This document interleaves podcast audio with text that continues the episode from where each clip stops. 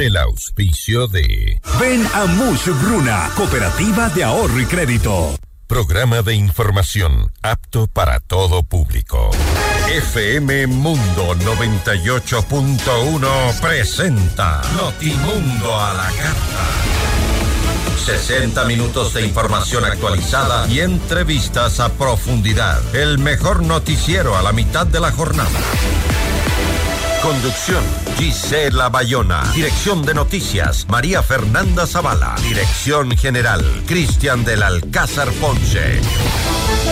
Este programa es transmitido en la app de OnePlus, oneplus.tv, canal 14 de Extreme, canal 14 de CNT y canal 14 y 514 de Claro TV. Notimundo a la carta.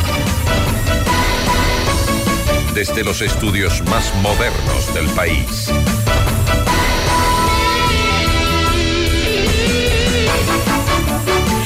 ¿Cómo están? Muy buenas tardes con todos. Bienvenidos a la información. Hoy en Notimundo a la Carta vamos a conversar con Andrés Gushmer. Él es ministro de Deporte. Hablaremos sobre qué es lo que se está haciendo a través de este ministerio para sacar a los jóvenes eh, de las bandas del crimen organizado, ¿no? ¿Qué opciones se les está dando a través del deporte? También va a estar con nosotros Bolívar Tello. Él es director general del EQ 911. ¿Cuáles son las emergencias más comunes y cuántas que se han dado en este periodo de emergencia? En este estado de guerra. Bienvenidos. Titulares de Notimundo a la Carta.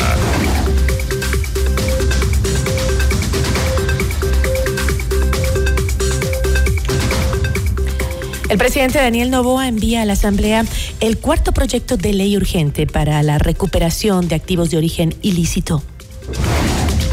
El Partido Social Cristiano propone focalizar subsidios a los combustibles para enfrentar la crisis económica y de seguridad en el país.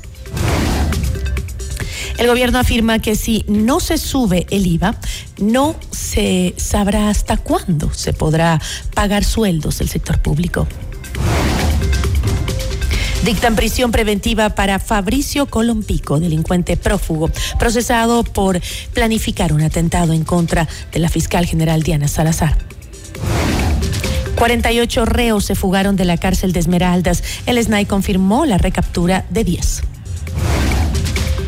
Alias Cholo, uno de los cabecillas de la banda delictiva de los choneros, fue detenido en la ciudad de Guayaquil. El nuevo presidente de la Corte Provincial de Justicia de Pichincha, Fabián Favara, asegura que la Fiscalía miente sobre el caso Fortunario en el que se lo investiga por presunto prevaricato. El Consejo de la Judicatura nombró a siete nuevos jueces para juzgamiento de delitos de corrupción y de crimen organizado. El 60% de la población de Santa Cruz en Galápagos consume agua contaminada con heces fecales. Así lo reveló la alcaldesa Fanny Uribe. En lo internacional, al menos 12 personas fallecieron y una permanece desaparecida en Río, en, en, Río de Janeiro, Brasil, tras graves inundaciones que dejaron las torrenciales lluvias. En México detienen a alias Poporro, líder de la red de tráfico de migrantes desde la región hacia los Estados Unidos. Notimundo a la carta. Buenas tardes y bienvenidos. Notimundo a la carta, una opción para mantenerse informado. Ahora las noticias.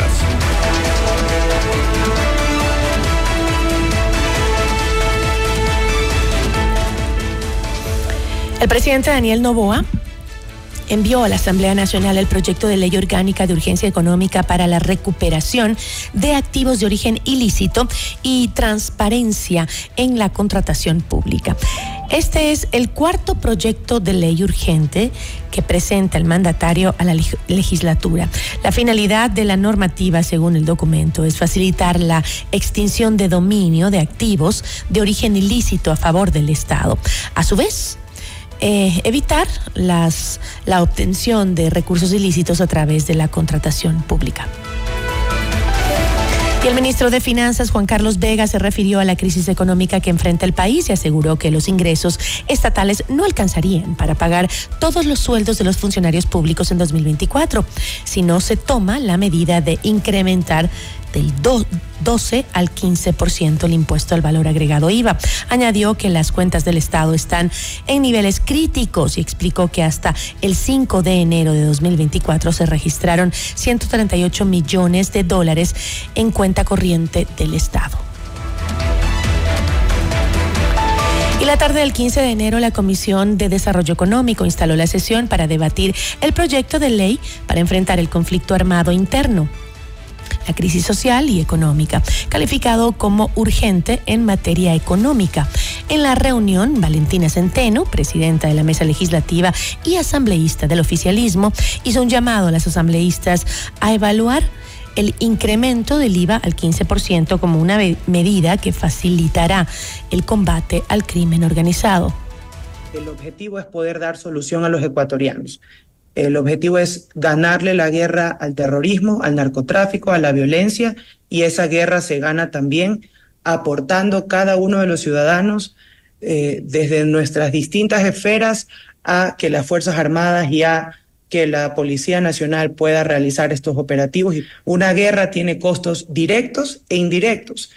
Tiene costos de movilización, de municiones, de fortalecimiento de instituciones, de infraestructura, como costos directos, pero también tiene costos indirectos, la los desincentivos a la inversión, la disminución eh, de, los recursos que pueden llegar al Ecuador, la pérdida de capital humano, la pérdida de productividad, que ya lo hemos visto como las distintas comercios, industrias, gremios ya se empiezan a quejar y cuantifican cuánta plata están dejando de percibir gracias a la inseguridad, a este conflicto interno que estamos viviendo. De su lado, el legislador del correísmo Blasco Luna aseguró que esta normativa no indica de forma detallada el valor que realmente se necesita para equipar a las fuerzas del orden para enfrentar la guerra contra el terrorismo.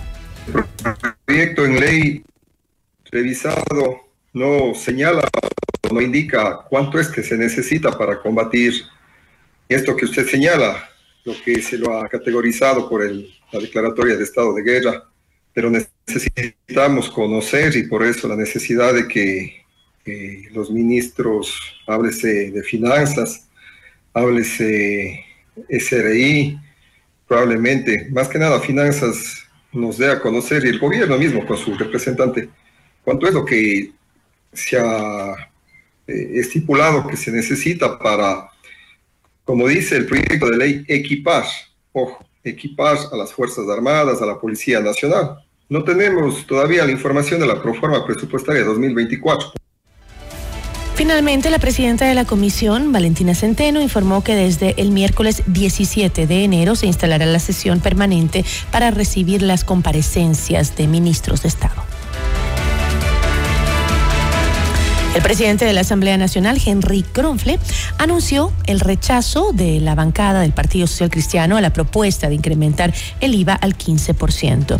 Mediante un comunicado detalló que para reducir los egresos del Estado se requiere focalizar y mantener los subsidios exclusivamente para el transporte público, los consumidores de gas en bombonas, los pequeños agricultores, ganaderos y pescadores artesanales. En el documento también se propone reducir el impacto anual por pago de deuda pública, fundamentalmente por ampliación de, de, plazos, así como incrementar la producción petrolera y minera, exigiendo cumplir rigurosamente las normas internacionales para proteger el medio ambiente. El consorcio de gobiernos autónomos provinciales del Ecuador, CONGOPE, expresó su rechazo a la intención del gobierno de incrementar el IVA del 12 al 15%. En Notimundo al Día, Juan Lloret, prefecto de la SUAI, explicó que hay otras alternativas para recaudar recursos. Escuchemos. Estamos preparando un documento precisamente desde el CONGOPE. Eh, sugiriéndole al ministro de Economía y Finanzas. Lo sugerimos en, en su, primer, eh, en su primera fase. Cuando se presente el primer proyecto económico urgente, le enviamos una serie de, de planteamientos, como por ejemplo que haga una revisión del impuesto la salida de divisas, por ejemplo, okay. que debería regresar al 5% por dos razones lógicas. La primera es evitar la salida de dólares de una economía dolarizada. Cuando usted tiene una economía dolarizada, eh, la única forma de traer dólares a la economía es vía, vía exportaciones, las remesas de migrantes. Y la segunda razón es porque le permite tener una recaudación inmediata a la vena. El resto eh, se plantean otro tipo de contribuciones especiales, por ejemplo, una contribución especial dentro del sistema financiero. La banca no, no ha perdido ni en el peor momento del país. Ecuador fue noticia mundial luego de que encapuchados armados irrumpieran en TC Televisión y amenazaran en transmisión nacional a trabajadores del medio de comunicación. Esto llevó al presidente Daniel Novoa a declarar el conflicto armado interno en el país, una lucha de las fuerzas del orden en contra de 22 grupos delincuenciales que fueron calificados como terroristas. El presidente de Chile, Gabriel Boric, se refirió a la situación de Ecuador y pidió no compararla con la que enfrenta su país. Quiero ser muy claro en esto, porque han habido varias comparaciones en los últimos días que me parecen preocupantes. Chile no es Ecuador. Chile tiene instituciones fuertes y sólidas que tenemos que entre todos cuidar y fortalecer. Y por eso, frente a la violencia de la delincuencia, frente al narcotráfico, lo que tenemos que hacer es unirnos como sociedad, enfrentarlo con una mano firme, sin contemplaciones contra los delincuentes y el narco, en, el marco del Estado de Derecho. Y sin divisiones entre nosotros, sin divisiones en la sociedad. Por eso yo pido que en esto actuemos unidos y que no haya aprovechamiento político de corto plazo. Mientras tanto, el presidente de Venezuela, Nicolás Maduro, hizo un llamado a su homólogo Daniel Novoa para contar con él en el manejo y control del sistema penitenciario se acabó el pranato en las cárceles del país. Se acabó Tocuyito, se acabó Tocorón y avanzamos hacia un sistema penitenciario garantizado y seguro. Presidente Novoa, si quiere tener un sistema de seguridad y un sistema penitenciario, búsquenos a nosotros, no busque el Comando Sur. El Comando Sur lo que va a hacer es intervencionismo, colonialismo. Lo he dicho, tenía que decirlo sin ofender. Notimundo a la carta. Información oportuna al instante mientras realiza sus actividades al mediodía.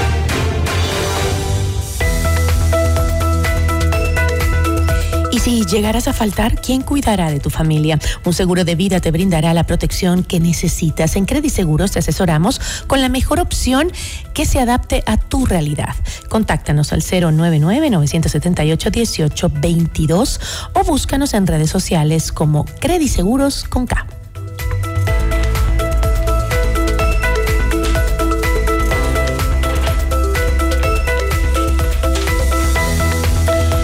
que necesitas lo puedes lograr con los créditos de Mushuk Runa a nivel nacional. Crédito para tu negocio, tu nuevo vehículo, compra de productos, emprendimientos, estudios, tu casa o lo que necesites. Estamos en todo el Ecuador.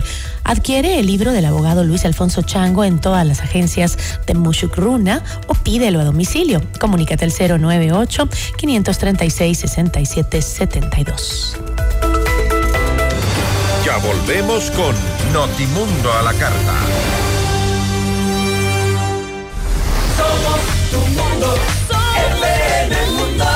Sigue nuestra transmisión en video FM Mundo Live por YouTube, Facebook, X y en fmmundo.com. Somos FM Mundo. Comunicación 360. Inicio de publicidad con el auspicio de Banco Guayaquil, 100 años. FM Mundo presenta Minuto Forbes con Cristian del Alcázar Ponce. Bienvenidos en FM Mundo, es el Minuto Forbes. Una nueva terapia genética basada en CRIBS pretende reescribir las reglas del tratamiento del colesterol. El tratamiento promete eliminar el colesterol malo con una sola infusión, lo que podría suponer un cambio de paradigma en la atención cardiovascular. Las personas que nacen con esta enfermedad necesitan tomar diariamente unas pastillas llamadas estatinas o inyecciones periódicas para reducir su colesterol. Más en Forbes.com.es. FM Mundo presentó Minuto Force con Cristian del Alcázar Ponce. Patrocinado por. Con Banco Guayaquil, ahorra y gana el 5.5% de interés sin abrir otra cuenta. Solo abre tu app e ingresa a la función Meta. Fija el monto mensual, programa el tiempo de ahorro y listo. Crea tu meta ahora y empieza a ganar el 5.5% de interés. Banco Guayaquil, primero tú. Esta es la hora. Son las 13 horas, con 15 minutos. Seamos puntuales, FM Mundo. Hoy yo quiero vivir, decorar al estilo Grifine Home Center. Para construir, decorar, mejorar tu hogar. Para pisos y paredes hoy tenemos más. ¿Quieres mejorar tus ambientes? Hoy Home Center está aquí. Queremos vivir los acabados, sus formas, calidad hay de sobra. Grifine Home Center. Decora tus sueños. Al estilo Grifine Home Center. ¿Aló? Prima, ¿cómo está? ¿Cómo va el negocio? Bien, prima. Le hice caso y aumenté los productos gracias al crédito Muchugruna. Qué bueno, prima. Y ahora están en todo el Ecuador. Cuéntele a la familia.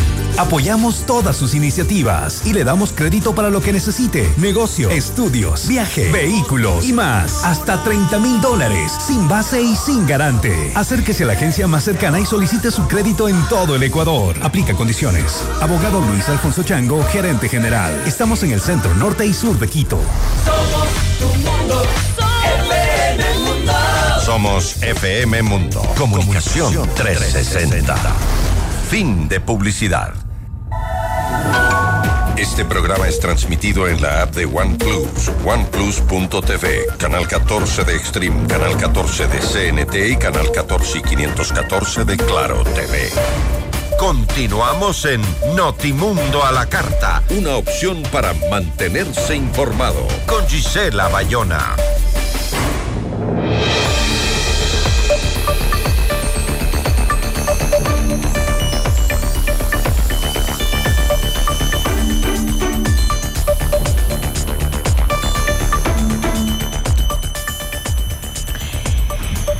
Deudas, polémicas y denuncias de amenazas se desarrollan las actividades de la nueva gestión del ministro de Deporte. ¿Qué sucede con la gestión del deporte en medio de un conflicto armado interno declarado por el presidente en el país?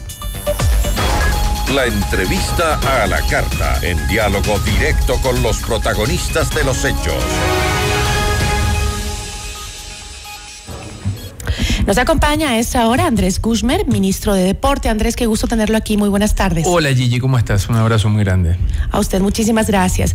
Eh, ministro, usted había informado que a su llegado al cargo, esa cartera de Estado arrastraba deudas por 6.8 millones de dólares a organismos deportivos, federaciones y a deportistas. ¿A quién se adeuda esos 6.8 eh, millones de dólares eh, que, se, que recibió usted menos? ¿A bueno, quién? eh, esta es una, es una realidad que el- yo digo yo siempre o intento describirlo como el Ecuador deportivo, porque no solamente son atletas a los que se les venía arrastrando durante algunos meses del 2023 eh, el tema de sus asignaciones o de, de sus estímulos eh, deportivos, sino también a las federaciones ecuatorianas, a las federaciones provinciales, a nuestros pensioni- pensionistas vitalicios, es decir, a nuestros grandes atletas que durante muchísimo tiempo nos representaron y que hoy eh, obviamente reciben de manera merecida el fruto de su esfuerzo en su debido momento y que como decías hace un rato llegaban casi a 7 millones de dólares, como lo dije desde el primer momento en el cual,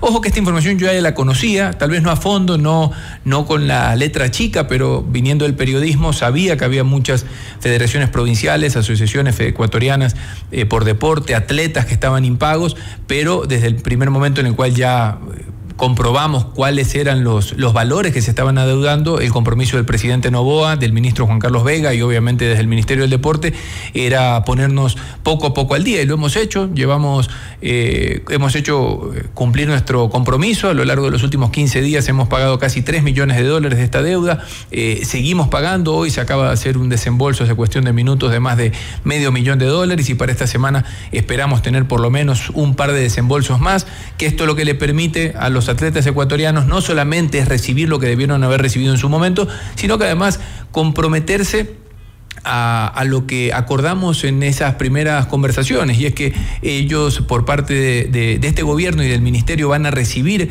lo que, lo que necesitan y que ellos se van a dedicar exclusivamente a lo que tienen que hacer y es a prepararse para representarnos en cada una de las competencias internacionales entre esas los Juegos Olímpicos.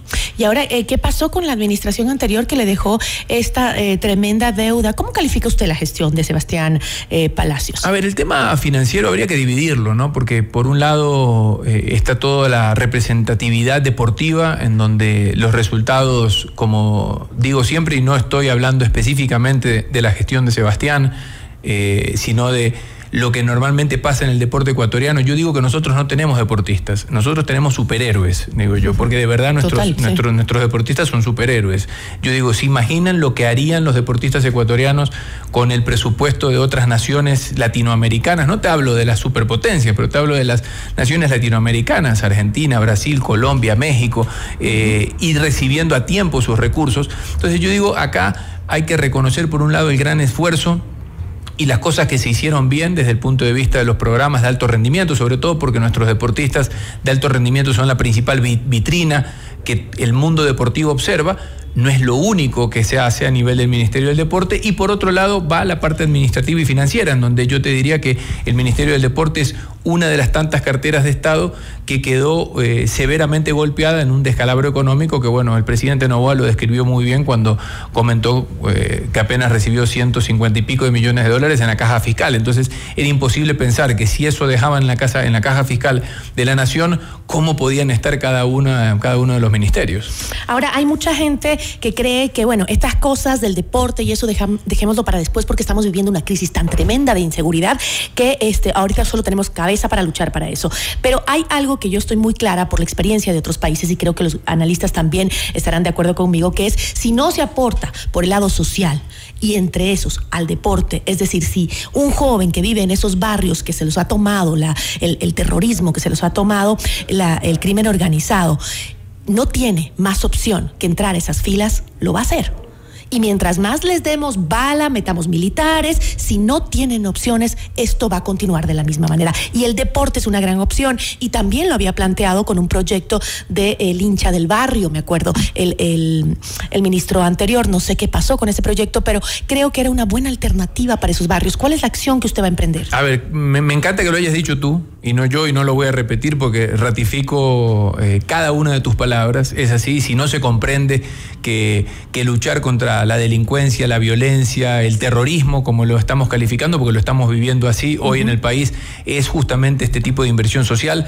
Por eso vale la pena también recalcar que esta propuesta del incremento de los tres puntos al, al impuesto de valor agregado, al IVA, eh, para luchar contra la violencia y el terrorismo es también aportar socialmente a proyectos como los que van pues, a nacer no va a alcanzar, desde, ministro, desde, el Ministerio. El ministro de Finanzas también dijo que con eso también, eh, si no tenemos eso, no hay como pagar a los funcionarios públicos, no, eh, no, no. para el deporte, para, para equipar a las policías, no por, por su, Claro que alcanza, por supuesto que alcanza. El, el, dinero bien utilizado alcanza y es ahí en donde nosotros estamos desarrollando proyectos eh, que no solamente van a permitir a muchos de estos chicos, como tú describías, a nivel, a nivel infanto-juvenil, eh, escaparle a las, a las pandillas, uh -huh. porque es así como lo, lo, que tú dices. De nada sirve ir a capturar uh, tiguerones o choneros si es que a la vuelta de la esquina van a seguir reclutando a nuestros hijos y a nuestros niños cada vez más chiquitos. Entonces, este tipo de programas este año lo que, lo que aspiran es por lo menos duplicar el alcance que tuvo en su momento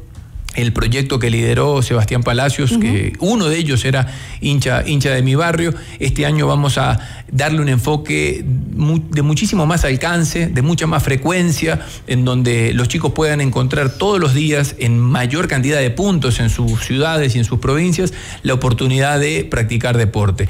Eh, no solamente vamos a tocar a los niños y a los jóvenes, sino también vamos a seguir apuntalando de la mano de Actívate la oportunidad para que los adultos hombres y mujeres, incluso de la tercera edad, tengan la oportunidad de sentirse activos mediante una práctica física diaria, en donde no solamente van a tener un momento de esparcimiento, de salud mental, sino también de sentirse, de sentirse sanos eh, físicamente y de mucha diversión, porque créeme que eh, me tocó estar en alguno de esos, de esos encuentros y te puedo decir que se forman unas comunidades maravillosas que luchan también y de alguna u otra manera generan esta, esta, esta empatía eh, colectiva para luchar quizás contra este tipo de situaciones como podrían ser la delincuencia en un barrio. ¿no? Es decir, que se ha marcado ya una agenda de prioridades dentro del ministerio justamente con estos temas. Sí, sí, bueno, la prioridad, y esto lo digo eh, porque fue una, fue una realidad, la prioridad incluso marcada hasta por el propio presidente, fue eh, solucionar eh, la situación financiera que estaban atravesando nuestros atletas y nuestras federaciones. Esa es la prioridad y en donde hemos empezado a trabajar, como te digo, ya hace algunas semanas y nos estamos acercando probablemente ya, calculo yo, si Dios quiere, en los próximos siete días, a superar el 50% de la deuda que veníamos, veníamos arrastrando. Y después, como segundo punto, es sostener y mejorar los planes eh, de nuestros deportistas de alto rendimiento, eh, pero como me dijo el presidente, de nada nos va a servir, me dijo Andrés, eh, que nosotros traigamos más medallas de los Juegos Olímpicos de París, eh, vamos a invertir en nuestros atletas, vamos a darle todos los que necesitan, pero de nada nos va a servir que lleguen eh, con el cuello lleno de medallas si nuestros niños y nuestros jóvenes no tienen qué práctica eh, deportiva hacer en, en sus barrios. Tenemos que ofrecerles la oportunidad de escapar a la realidad que hoy lastimosamente nos está golpeando y es ahí en donde estamos trabajando y seguramente ya para la primera semana de febrero conocerán el nuevo plan, el nuevo plan de, de masificación deportiva que vamos a impulsar desde el Ministerio del Deporte. Y, eh, ministro, y si coincide en que eran, es necesario y es imperativo y es igual de importante que eh, la lucha que imponen las fuerzas del orden contra el narcotráfico y las bandas terroristas, tan, tan importante como eso es el incentivar a los jóvenes en el deporte, en eh, tener... em, canchas, eh, equipos, eh, todo lo que se le pueda dar a estos jóvenes en sus barrios para que vean que sí existen alternativas en lugar del narcotráfico. Se preguntaban muchos en redes sociales por qué el ministro se fue de- de vacaciones justo después de posesionarse. Es que no fue unas vacaciones. Yo igual esto, y lo, lo digo con total honestidad, en el momento en el cual el presidente me extendió eh, la, la invitación para formar parte de su gabinete, eh, creo que fue la, la- la segunda realidad que yo le planteé, es, mira, eh, en diciembre vamos a volver por primera vez con mi mamá, Argentina, eh, toda la familia, eh, después de la muerte de mi papá, por primera vez en ocho años. Mi mamá nunca quiso volver,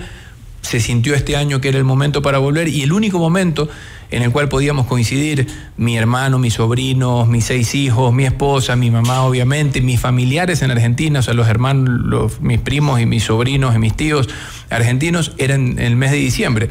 Y le dije, esta es una realidad, eh, esto es lo que tengo. Y me dijo, no hay ningún problema, eh, mientras estés conectado. Es más, yo siempre cuento que durante esos días, que no fue un viaje de- de disfrute, no sé cómo decirlo, de relax, sino todo lo contrario, fue un viaje de, muchísimo, de muchísimo eh, re- regocijo espiritual por lo que significaba ir por primera vez todos juntos sin mi papá probablemente nunca estuve tan en contacto con, con- con otras instituciones del Estado como esos días en donde se empezaron a gestionar los pagos a los deportistas. Porque lo que yo le dije a los deportistas desde el primer día es, el presidente me ha dicho que nos den un mes para sentarnos y ordenar la casa. Entramos un 23, el 23 de diciembre cumplimos un mes y si no me equivoco el primer desembolso se antes del 30 de diciembre. Entonces esos días yo no estuve nunca desconectado de la labor y como digo yo eh, eh, públicamente quizás hay mucha gente que no lo va a comprender eh, o, va a sentir que, que esto era algo que, que debía haberlo eh, movido o cancelado. Sin embargo, yo tenía la aprobación ya eh, por parte del presidente, del equipo de trabajo, en donde absolutamente nada se descolocó, nada se descolocó y todo lo que sirvió a lo mejor para incendiar un poco esa situación de, de mi viaje fue una, una campaña sistemática que había en contra del Ministerio del Deporte por lo que se estaba tejiendo en esos días, que era la inscripción de la directiva de un club sin haber cumplido los requisitos que indicaba la ley del deporte y el reglamento. Entonces, esa repercusión mediática es a lo mejor lo que incendió un poco más los faros o el spotlight sobre, sobre el ministro. Creo que valía la pena igual. Eh, sí, por supuesto, por supuesto. Eh, ahora, este, hablemos de la situación actual de Barcelona, eh, que se mantiene un poco en incertidumbre, eh, entiendo, ¿no? ¿Qué es lo que está sucediendo? Em, eh, la audiencia en la que debía resolverse la acción de protección que presentó el socio Carlos Naón no pudo realizarse porque el mismo Naón no presentó abogado. El Ministerio del Deporte eh, se refirió eh, desde el ECU 911 en San Borandón que lo ocurrido en ausencia fue una acción eh, sorpresiva y vergonzosa. ¿Qué es lo que está pasando? ¿Existe eh, presiones hacia usted, hacia su gente, hacia su personal? ¿Qué es lo que está pasando? A ver, para resumirlo, sobre todo porque a lo mejor hay gente que quizás no conoce qué es lo que está sucediendo a lo largo de los últimos meses. Barcelona vino atravesando un proceso electoral interno bastante conflictivo, en donde también tuvieron la injerencia de la función judicial y en, el cual finalmente se determinó que iban a tener una sola lista con un solo candidato y su directorio, que lo encabezaba Antonio Álvarez, o lo encabeza Antonio Álvarez, hermano de Aquiles Álvarez, es, directivo de Barcelona y actual alcalde de Guayaquil. En ese momento en el cual se determina que Antonio Álvarez era la única lista, Barcelona eh, declara eh, como, como lista ganadora y posesiona a Antonio Álvarez como presidente y obviamente a otras dignidades que lo acompañaban. Sin embargo, en el reglamento de la ley del deporte, eh, indica que en los procesos electorales los clubes y organismos deportivos tienen que organizar una asamblea de socios electoral y por ende un acta de socios electoral. Ese documento y esa, y esa asamblea no se realizó, por eso la inscripción original o inicial de Barcelona recibe eh, un sinnúmero de subsanaciones o de observaciones que tenían que ser subsanadas.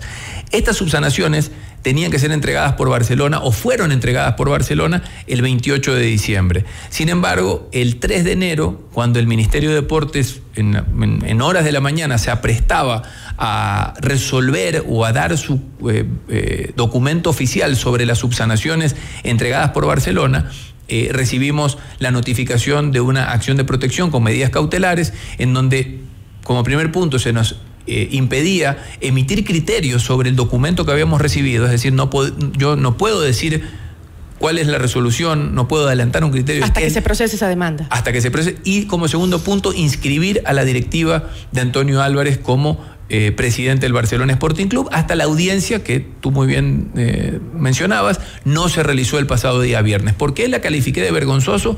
Porque creo que acá se está jugando con, la institucionalidad de Barcelona y sobre todo con la premura del tiempo que tiene Barcelona, como cualquier otro club, por los torneos que tiene que enfrentar, que son la Copa Libertadores y la Liga Pro. Pero usted decía que, que, habían recibido presiones en este caso, ¿no? A ver, presiones existieron de todos lados y siguen existiendo. De todos. Hay presión mediática, deportiva, social, hay presiones anónimas, hay presiones mediante funcionarios. Eh, en este caso Raúl Chávez, digo, digo funcionario del municipio de Guayaquil porque eh, es verdad que está en la lista de Antonio Álvarez, pero mientras, mientras no sea... Eh, pero se determinó que habían irregularidades dentro de la inscripción o, estos impases o omisiones que se podían subsanar. Bueno, eh, fueron observaciones, por eso digo, son observaciones que se, entre, se devolvieron a Barcelona y Barcelona en un plazo máximo de 10 días devolvió el documento. Yo no te puedo decir si esas observaciones fueron resueltas o no porque jurídicamente no puedo hacerlo. Hay una orden judicial que nos impide emitir ese criterio. Sin embargo... Pero o sea, eh, eh, dentro de ellas podrían haber acciones penales. intuimos que si Barcelona respaldó la acción de protección de un socio que eh, públicamente manifiesta su respaldo a, la, a, la, directiva Antonio Álvarez, suponemos que ellos sabían que dentro de estas dentro de estas observaciones había puntos insubsanables eh, y que a lo mejor por eso se acogen a esta acción de protección que, repito, una acción de protección en la cual nosotros vamos a, como al, igual que lo estuvimos el viernes pasado, vamos a estar nuevamente este día viernes en la audiencia, sin embargo, eh, sostenemos que es una acción de protección que carece de fundamentos, que, tiene muchas contradicciones, que tiene un montón de, observaciones que seguramente nuestro cuerpo colegiado de abogados la, harán notar el, el día de de la audiencia. También hay problemas en el tema de los directivos de, eh, del Nacional, entiendo, ¿no? El tema nacional fue resuelto por parte del Ministerio de Deportes ya hace algunas semanas, eh, justamente en un proceso similar al de Barcelona, resolvió la Comisión de Asuntos Deportivos que el Nacional no había subsanado las, las observaciones eh, que entregaron para el registro de la directiva de Lucía Vallecilla y a partir de ese momento, al no haberlo podido subsanar, el Ministerio de Deporte informó a la Federación Ecuatoriana de Fútbol que hay un club que le pertenece a su federación que no tiene una directiva o una representación legal. A partir de ese momento es la Federación Ecuatoriana de Fútbol, no el Ministerio, quien marca el camino para recuperar la institucionalidad re- solucionando los problemas que tenga que resolver. Si son electorales, electorales. Si son administrativos, administrativos, deportivos o sociales. En este caso, la Federación Ecuatoriana de Fútbol es la que ya ha marcado, incluso ha determinado públicamente el nombre, si no me equivoco, de Fred Larreategui, el interventor que tendrá el Nacional y que en un, plaxi- en un eh, plazo máximo de 90 días tendrá que darle al Nacional la oportunidad de tener un nuevo proceso de elecciones, algo que justamente no se cumplió en la administración anterior, y a partir de este proceso de elecciones recuperar eh, su tranquilidad y estabilidad institucional. Eh, Giovanni Cárdenas eh, le comunicó a usted que renunciaba por amenazas, dijo. Eh, lamentaba que la violencia se haya tomado eh, no solo el país, sino también el fútbol, el deporte, decía él. Eh, ahora, ¿esas amenazas corresponden a esto que hemos estado conversando, a presiones del Barcelona, eh, a algo que tenga que ver con el Nacional? Porque entiendo que él estaba trabajando en esos casos. Lo que pasa es que Giovanni es abogado. Giovanni Cárdenas es colega nuestro, es periodista, es eh, profesor universitario, catedrático, eh, es abogado, obviamente, y especializado en derecho deportivo. eh, amigo mío aparte, hace más de dos décadas, y fue uno de mis primeros colaboradores a quien yo invité eh, a formar parte de este nuevo Ministerio del Deporte. Giovanni, al ser abogado y por su expertise, se, se transformó en, en- en los ojos del ministerio eh, en, el- en la, en la unidad de, de- de asuntos deportivos. En esta dirección de asuntos deportivos era Giovanni quien estaba permanentemente al tanto de qué De es lo los que temas estaba- legales. de, los temas legales. Entonces, yo no te podría decir eh, quién amenazó a Giovanni. Lastimosamente fueron horas muy, muy, muy graves. Es más, eh, las amenazas a Giovanni llegan el mismo día en el cual el país sufre el brote de violencia eh, de, la semana, de la semana anterior. Eh, lastimosamente, como digo yo, este tipo de situaciones cuando la violencia explota como, como lo, lo está viviendo hoy el país, explota en todos lados, no, es- no es que solamente ataca, me invento, el- el- los temas comerciales, no es que lo- lo- los choneros o los tiguerones atacan solamente a No, los no, y ya lo sabemos que el Los- deporte también es un objetivo. es un objetivo, es un objetivo y es un botín de, de- de muchísimos grupos o de muchos intereses en donde lastimosamente eh, hab- habría que identificar y eso, ojo que Giovanni tiene todo el respaldo del gobierno, del ministerio para emprender Pero las presentó el ministerio justamente denuncias de amenazas. eh, ¿Cómo trataron el tema? Eso lo manejó él directamente eh, y es, es más, él lo ¿Pero ha... existe una investigación ha abierta sobre el tema? Él, él como, él como, como Giovanni. Cárdenas, sí, sí, como Giovanni Cárdenas está en todo su, en su derecho y es más, tengo entendido que era una de las, de las acciones que él quería emprender, era justamente salvaguardar su integridad de su familia, emprendiendo las acciones para intentar descubrir quién... Pero desde el ministerio, ¿qué acciones están emprendiendo justamente para evitar estas cosas con los funcionarios? No pueden pasar. Lo que pasa es que nosotros lo que estamos intentando es mandar un solo mensaje, Gisela, y es que absolutamente nada ni nadie va a hacernos ceder nuestra postura de hacer respetar la ley. Hoy más que nunca, hoy más que nunca con lo que está viviendo el, el país y sobre todo con la rigurosidad que el presidente Daniel Novoa ha manejado este tema eh, y, y nos ha respaldado, porque a lo mejor alguien podrá pensar que esto es un, ah, no es nada, lo amenazaron, le mandaron un mensaje o lo llamaron. O un intento de soborno, tal vez. Sea cual fuera el tipo de presión, eh, a lo mejor lo, lo podrán, lo podrán minimizar, pero lo cierto es que es igual de importante como podría ser No, ir claro a sí. vacunar a una tienda en una esquina. Entonces, nosotros acá lo que, lo que estamos haciendo es respaldar a nuestros funcionarios que bajo el correcto accionar demuestren cuál es el, el- el camino que desde este Ministerio de Deporte estamos, estamos emprendiendo y es eh, tomar todas nuestras decisiones técnicamente, jurídicamente, un- de una manera única con, con la ley del deporte y el reglamento bajo el brazo. Transparente. Siempre. Yo le agradezco mucho, Andrés. Gracias a ti, Gigi. Yo te tuteo, no tú me tratas de usted, pero yo te tuteo. Gracias. Le agradecemos a Andrés Gushmer, eh, ministro de Deporte. Regresamos en instantes con Gisela Bayona en Notimundo a la Carta. Somos tu mundo, FM Mundo. Mira nuestros mejores contenidos. Suscríbete gratis a nuestro canal de YouTube FM Mundo Live. Somos FM Mundo. Comunicación 360.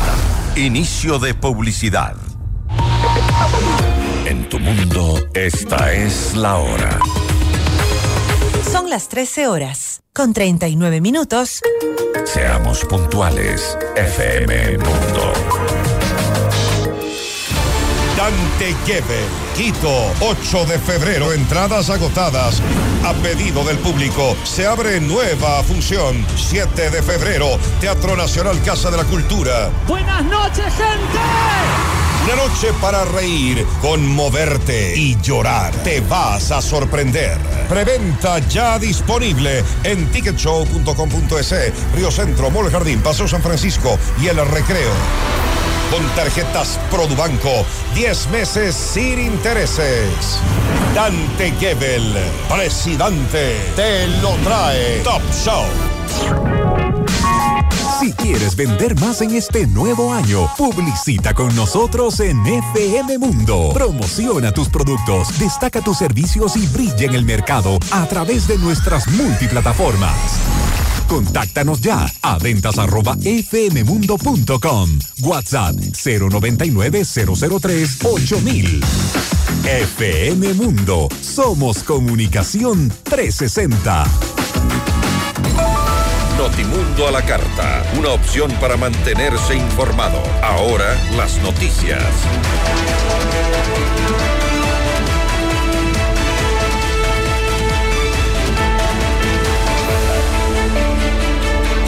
Seguimos informando, una jueza dictó prisión preventiva contra Fabricio Colompico por presunta intimidación. También dispuso medidas de protección a favor de la fiscal general del Estado, Diana Salazar, alias Capitán Pico. Escapó de la cárcel de Río Bamba el pasado 8 de enero y fue identificado por la fiscal Diana Salazar como el responsable de planear un atentado para asesinarla. Alias Cholo, presunto cabecilla de la banda delictiva de los choneros, fue detenido en una vivienda en el sur de Guayaquil la tarde del 15 de enero. En los allanamientos se incautó un arma de fuego, seis municiones, droga, dinero en efectivo y 21 teléfonos móviles. Mientras que en Atacames, provincia de Esmeraldas, se capturaron a cuatro presuntos terroristas e integrantes del grupo delincuencial de los Tiguerones. En el operativo se decomisó cuatro armas de fuego, municiones y droga.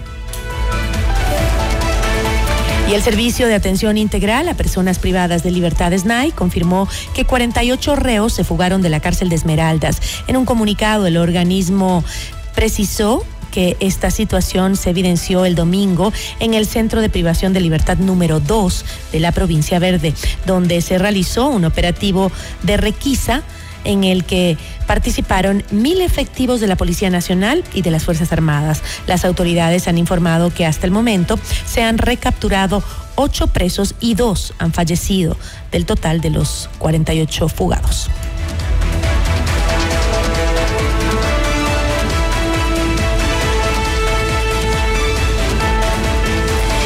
La policía realizó un operativo de seguridad en el sector de San Roque, centro de Quito, en donde encontró 130 tacos de dinamita abandonados. El comandante de la policía en Quito, Wilson Pavón, explicó que el material fue dejado por sujetos desconocidos al pie de la puerta principal de una unidad de policía comunitaria de este sector. Bueno, existen las cámaras y al momento se encuentra ya el equipo investigador con Fiscalía, por cuanto se encuentra abierta ya una, investigación previa para este, alimentar todos los diferentes eventos que se ha dado en la ciudad de Quito. Y esto es lo que Policía Nacional en este momento está realizando. Este material fue, fue ya remitido, fue trasladado por el Grupo de Intervención y Rescate a el lugar específico para que pueda realizarse la destrucción controlada de estos elementos. A las 23 horas es cuando nosotros en el patrullaje observamos la presencia de estos elementos de las emulsiones ya al interior y también esta bolsa color blanco que se encontró en el exterior de la, de la unidad de policía comunitaria. Revisamos otros temas. En mayo de 2023, la Fiscalía General del Estado allanó las oficinas de los jueces de la Corte Provincial de Justicia de Pichincha. Lady Ávila y Fabián Favara, quienes declararon la nulidad del caso Fortunario. Durante el operativo se encontraron 26.400 dólares en efectivo y letras de cambio por 50.000 dólares. En Notimundo Estelar Favara, quien además se posesionó como nuevo presidente de la Corte Provincial de Justicia de Pichincha, dijo que la Fiscalía mintió. Sí, existió un allanamiento totalmente. Y allí se reportó, se reportó haber encontrado 26 mil, más de 26 mil dólares en las oficinas. ¿Eso fue en sus oficinas o de la de la otra jueza? Absolutamente falso. Les, les reitero, está mal informado. Eso no es verdad. La fiscalía mintió. No, está mintiendo. Y en algún momento tendrá que rectificar y tendrán las personas que maliciosamente y dolosamente. Pero la fiscalía mintió respecto del hallazgo. Mintió, mintió, mi estimado Fausto. En mi oficina ni en la de la compañera juez encontraron absolutamente esa cantidad de dinero. Y en mi domicilio tampoco he encontrado nada que no sea un teléfono y una computadora de uso personal. Vamos a decir está, que está en el expediente de fiscalía y cuando guste, cuando guste con papeles en la mano, yo puedo demostrarle lo que estoy diciendo. Además, Favara se refirió al caso Metástasis, en el que eh, Fiscalía investiga una red de corrupción vinculada al narcotráfico en la función judicial como una cortina de humo. Porque los jueces trabajamos 12, 14 horas al día, pero eso le pasa desapercibido a la gente. Hay una cantidad de circunstancias que han sido resueltas de manera favorable para la ciudadanía, habeas corpus en donde la Corte concedió y dispuso que el Instituto Ecuatoriano de Seguridad Social y el Ministerio de Salud Pública adquiera medicinas para los casos de enfermedades crónicas, incurables, raras o huérfanas que no estaban proveyéndoles. O todo lo positivo no se ve porque hay una especie de cortina de humo que pretende dentro de esta eh, de este caso metástasis que parecería ser involucra no solamente a jueces, fiscales, policías, sino también a determinados medios de comunicación que pretenden desdibujar la institucionalidad del Ecuador. Entonces, esta cruzada tiene que ser acudiendo a la fuente, revisando la verdad, a la que nosotros jamás nos negaremos.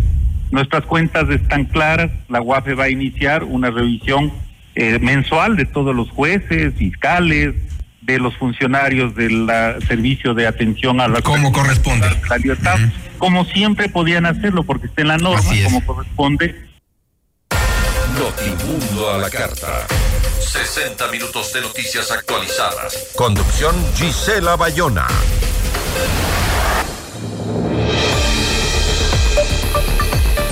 De las 9.000 llamadas que recibe el ECU 911 a diario, alrededor del 50% son falsas, lo que constituye realmente un crimen en momentos como, como los que estamos viviendo hoy en el Ecuador. ¿Qué medidas ha tomado este servicio para enfrentar las alertas de esta nueva escalada de violencia en el país? La entrevista a la carta, en diálogo directo con los protagonistas de los hechos. Iba a estar con nosotros Bolívar Tello, director general del ECU 911, pero tuvo una, eh, una, una, reunión de emergencia, lo entendemos, y nos acompaña ahora el señor Marco Garnica, él es subdirector del ECU 911. Eh, Marco, ¿cómo está? Muy buenas tardes, gracias por acompañarnos. Buenas tardes, mi querida Gisela. Buenas tardes a la ciudadanía que nos escucha en este momento. A las órdenes, Gisela. Yo mencionaba hace un momento, eh, Marco, que el que existan llamadas falsas a intención de eh, casos de urgencias en el ECU 911 para mí es un crimen en el momento en el que vivimos hoy. Que se destinen a eh, llamadas falsas, recursos, personal, eh, tiempo en una crisis de seguridad tan grande donde hay gente que está muriendo en manos del narcotráfico y del terrorismo, esto debería ser sancionado, según yo, con mayor eh, dureza. Pero cuénteme usted, ¿ha existido un aumento significativo de alertas falsas por el conflicto? Bueno, mi estimada Gisela, muchas gracias por topar este tema y creo que es importante para nosotros comenzar a sensibilizar nuevamente. Nosotros hemos estado durante algunos años ya sensibilizando a la gente sobre el uso adecuado de la línea de emergencia. Como usted conoce, usted sabe, ha estado aquí también en el ECO 911, ha tenido los datos acerca de esto. Llevamos como el 50% aproximadamente, entre el 50 y 52% de terminamos el, el, año de llamadas falsas. Ahora, como usted bien lo dijo, en este estado de alerta, en este estado de excepción que nos encontramos, pues se vuelve mucho más conflictivo. Y usted bien lo manifestó, mi estimada Giselle.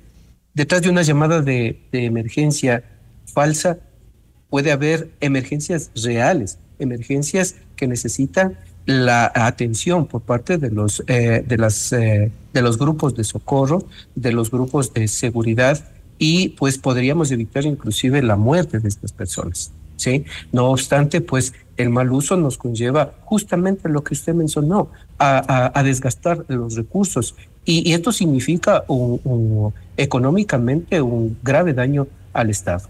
Sí, y como le digo, sí, han incrementado las llamadas, sí, y, y, puede ser pues que eh, eh, se, se tome estas llamadas falsas o también llamadas sin interlocutor que se pueda tener para desviar el trabajo real que están haciendo nuestras Fuerzas Armadas, Policía Nacional. Y en el caso también, usted sabe que nosotros no solo articulamos aquí con los cuerpos de seguridad, sino también con la gestión prehospitalaria que usted sabe es muy importante aquí también el cuerpo de bomberos, eh, tenemos gestión. ¿Se ha podido comprobar, eh, eh, Marco, qué, qué, qué, porcentaje de esas llamadas falsas? Porque también sabemos que a veces los chicos, por eso es tan importante que los padres conversen con los niños, que hoy no se les puede permitir, que pueden meterse en un gran problema si es que llegan a llamar al EQ 911 por una broma o una llamada falsa, ¿no? Pero ¿qué, qué porcentaje de estas llamadas que son falsas y que sabemos que de las que se hacen son un poco más del 50%, se ha podido comprobar de que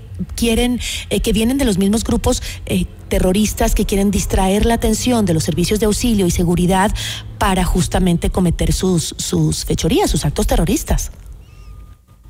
Bueno, mi estimada eh, Gisela, en ese, en ese tema nosotros tenemos nuestros evaluadores de operaciones pues perfilan también este tipo de llamadas, ¿no? y, claro, eh, hay que verificar por parte de nuestros evaluadores, realizan el tema de las preguntas necesarias y cuando ven que no, eh, primero, cuando ven que no está eh, acorde a lo que está, está indicando, ellos automáticamente le indican a la persona que si de ser una llamada falsa o un uso indebido de la línea única de emergencia, el problema se viene para ellos y con las sanciones correspondientes. ¿Cuáles son esas sanciones?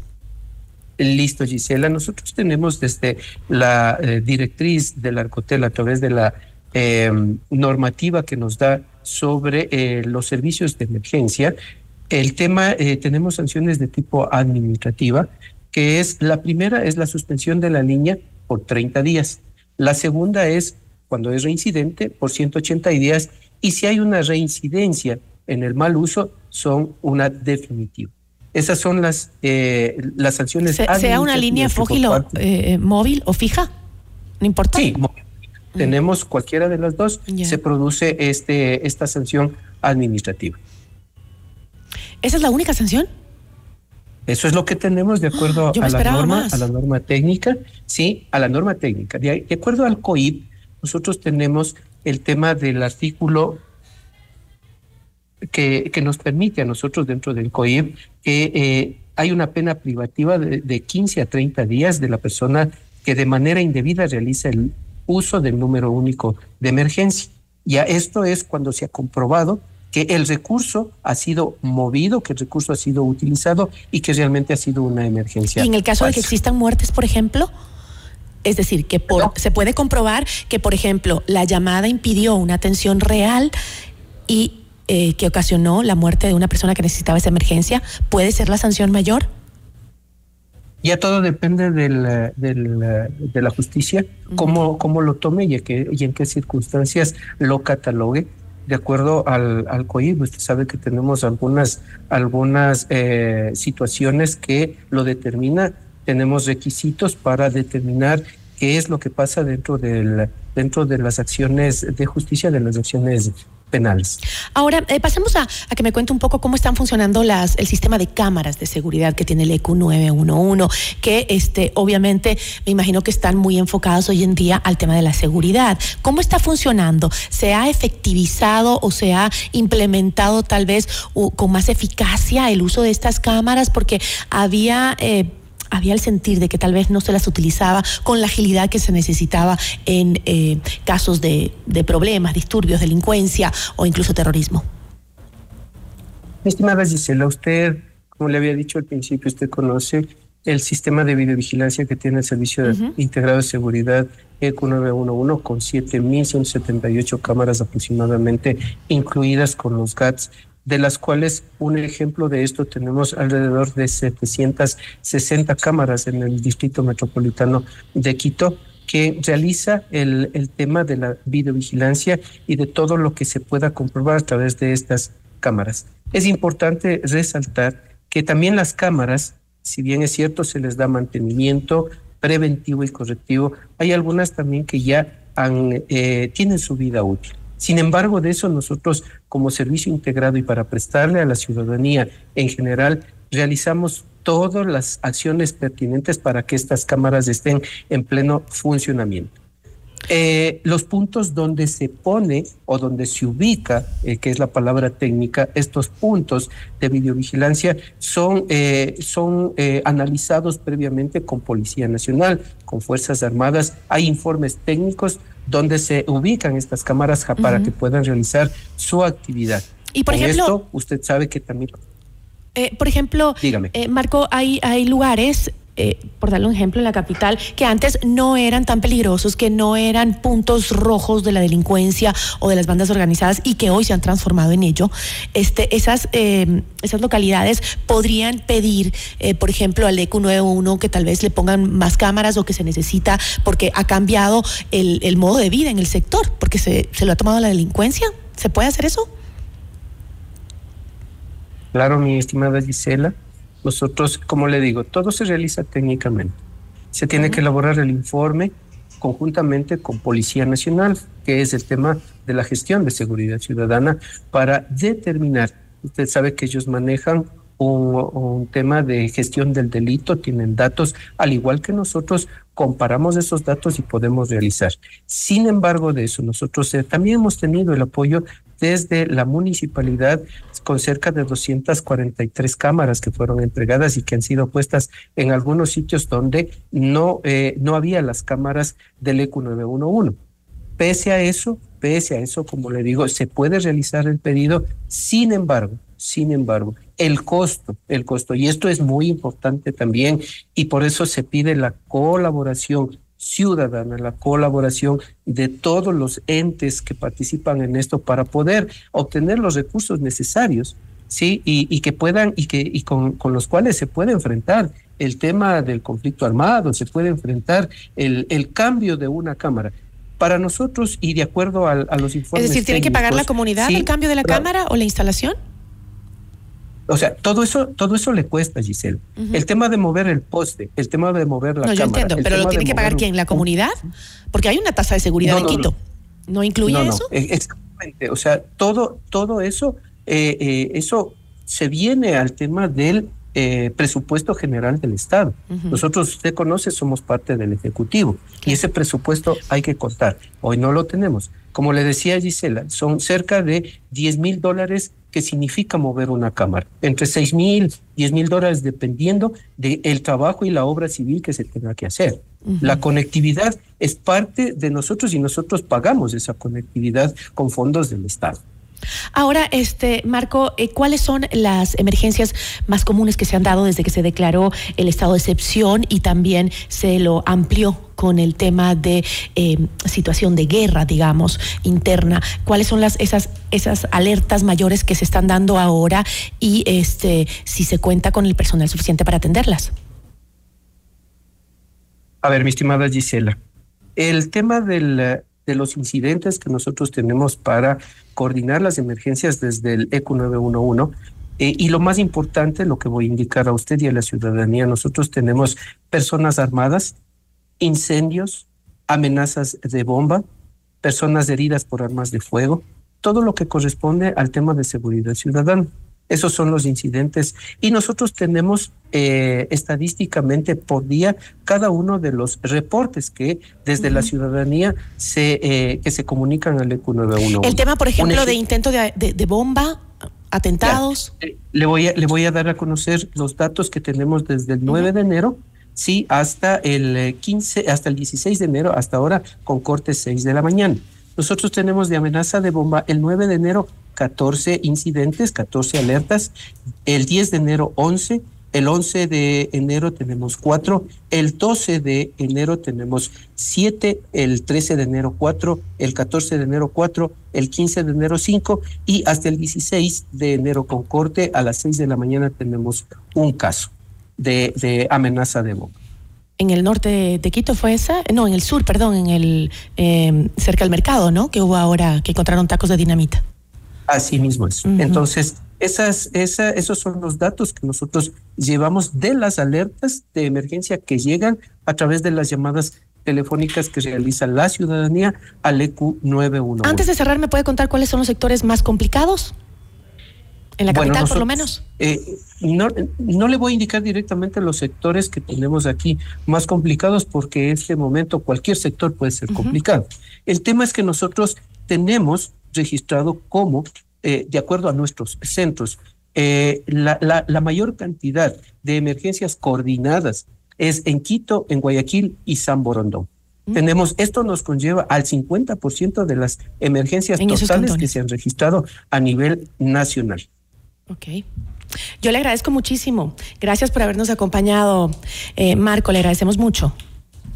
Listo, Gisela, muchas gracias a usted. Una buena tarde. Nos acompañó Marco Garnica, subdirector de el EQ 911.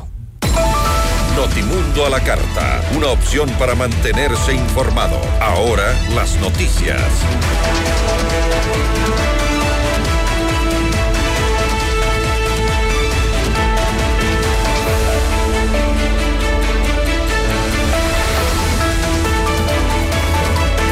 Por unanimidad, el Pleno del Consejo de la Judicatura aprobó un proyecto de resolución con el que se designarán a siete nuevos jueces con sede en Quito que integrarán la unidad de garantías penales para el juzgamiento de delitos relacionados con corrupción y crimen organizado.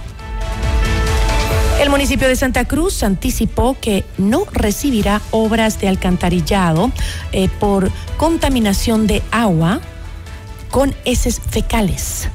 En Notimundo al Día, Fanny Uribe denunció que el cantón no cuenta con agua potable pese a los 30 millones de dólares desembolsados a la empresa contratista. En Notimundo a la carta es momento de realizar un recorrido por el mundo.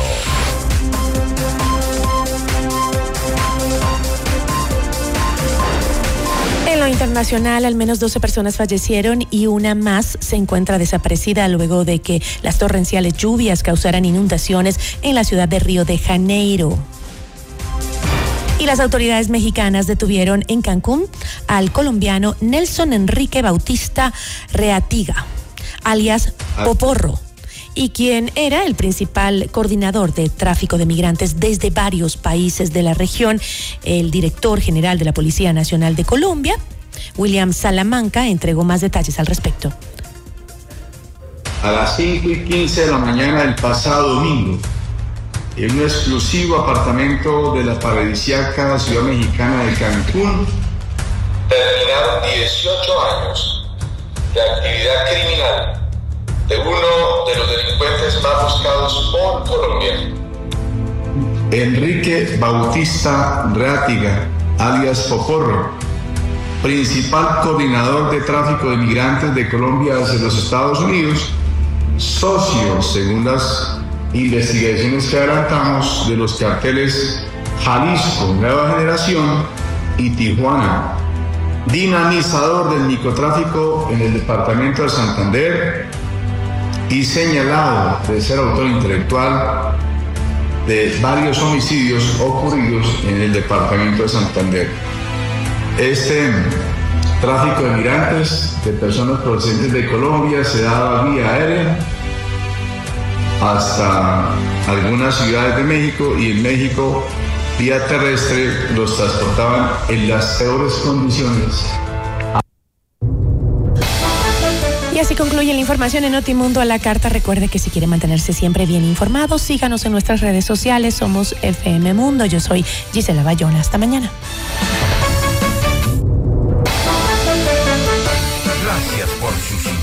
Esta tarde. FM Mundo 98.1 presentó Notimundo a la carta. 60 minutos de noticias actualizadas y entrevistas. El mejor noticiero a la mitad de la jornada. Conducción Gisela Bayona. Ingeniería de sonido Darío Gutiérrez. Producción FM Mundo Live Javier Merino. Dirección de arte Laili Quintero. Coordinación y redacción Fernanda Utrera. Redacción y redes sociales José Martín Muñoz. Dirección de noticias María Fernanda Zavala. Dirección general Cristian del Alcázar Ponce. Notimundo a la carta. Con el auspicio de Ven a Mush Bruna, Cooperativa de Ahorro y Crédito.